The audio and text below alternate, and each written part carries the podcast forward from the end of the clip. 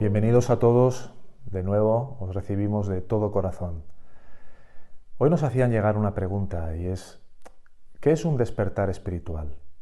Eh, en estos tiempos que corren, este concepto ha sido muy manido, muy distorsionado y hay muchas ideas encontradas al respecto de su verdadero significado. Entonces hemos creído que podía ser útil el clarificarlo haciendo este pequeño vídeo.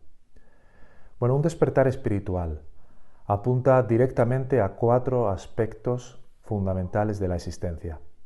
El primero es llegar a reconocer, aunque sea por un atisbo, por una breve experiencia, lo que es realmente tu verdadera identidad, más allá de la identidad mental que tenemos acerca de nosotros mismos como un concepto con mi historia personal. El segundo es recobrar la capacidad de amar. El tercer aspecto es llegar a abandonar todos los engaños del ego, todas las formas de autoengaño. Y el cuarto aspecto fundamental es el llegar a un nivel de respeto total por todas las formas de vida. Así, una experiencia espiritual va a ser diferente para cada uno de nosotros. No hay un caso exactamente igual que otro.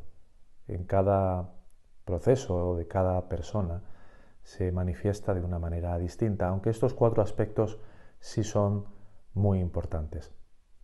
Otra cuestión que me gustaría clarificar es que un despertar espiritual en contra de lo que se ha prodigado por ahí no puede ser inducido, no puede ser provocado.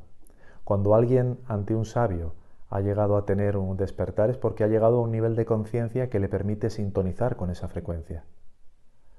Entonces hemos de entender que este primer punto o este primer aspecto al que me refería del llegar a reconocer nuestra verdadera identidad es fundamental porque implica un salto del nivel de la percepción hacia un ámbito que está más allá del espacio y del tiempo.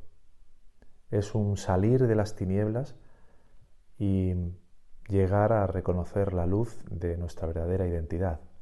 Es trascender lo físico y por un breve instante llegar a bañarte en el cuarto estado de conciencia. Es un acontecimiento completamente inefable, no se puede explicar y te marca y te acompaña el resto de tu vida. Esto puede ocurrir de una manera súbita, repentina, o puede ser algo que acontezca por ciertas oleadas. ¿Y qué implica un despertar espiritual? Pues implica primero que es la facultad de estar completamente presente aquí y ahora, sin que la mente esté divagando hacia el pasado, hacia el futuro. Implica ver las cosas tal y como son y sin el velo de los deseos o de las expectativas que tendemos a sobreimponer o a imponerle a todo lo que ocurre. El siguiente punto es el cese de la crítica de los juicios condenatorios. Por lo tanto, podemos entender hasta qué grado en nuestra vida se han llegado a dar estas implicaciones o no. A lo largo de los últimos años, con estudiantes de todo el mundo que han llegado a Yo Soy tú mismo, a esta escuela, hemos podido comprobar cómo hay situaciones en la vida humana que por su impacto nos llevan a tomar conciencia de estos aspectos tan elevados.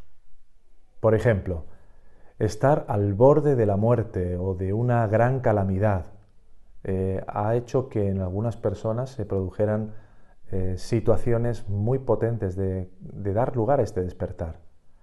También hay que tener en cuenta que este cambio de conciencia se suele dar como el resultado de una rendición progresiva de nuestro ego. No es algo que acontezca así de la noche a la mañana, sino que viene también como una resultante de verdaderamente entregar y, darle a, nuestro ser toda, la, confianza para que ocurra lo que tenga que ocurrir.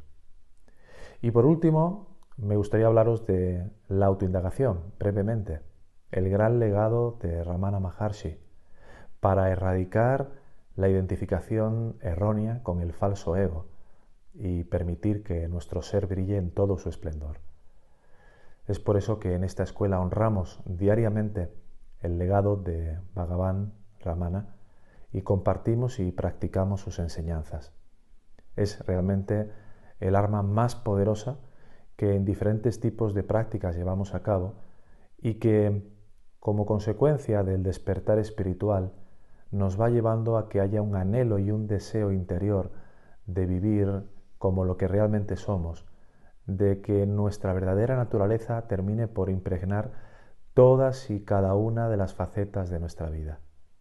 Esto nos va a llevar, en la medida que pasamos desde el despertar espiritual hacia lo que es la realización final, por todo un proceso de limpieza, de purificación mental. Es la sadhana que es tan importante, la práctica, no para alcanzar lo que realmente somos, sino para que todos los residuos que aún quedan de lo que no somos se terminen por despejar y que solo quede y brille la naturaleza esencial de nuestra verdadera identidad. Muy bien, gracias como siempre a todos por acompañarnos. Os enviamos un cálido abrazo y esperemos veros en el próximo capítulo. Hasta pronto.